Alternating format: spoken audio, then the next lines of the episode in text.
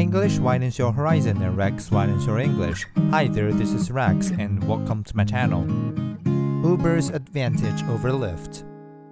Since the pandemic, Uber, a California based ride sharing app, has been on a bumpy road. When the economies reopened, it faced a shortage of drivers as many had taken other work. But better pay, the cost of living crisis, and improved software drew them back. That helped the company to boost revenues. In 2022, it reported its first full year profits. On Tuesday, it releases its latest quarterly ones. Uber San Francisco rival Lyft, which reports its results next week, has had a challenging time too. In February, it reported disappointing quarterly results and said that to help compete with Uber, it will lower fares eating into its profit margins. Its share price tumbled. Demand in Lyft's core market on America's West Coast has also been slower to recover.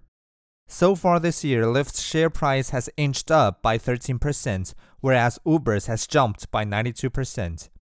Investors seem to think that Uber is winning. Today's results will give further clues.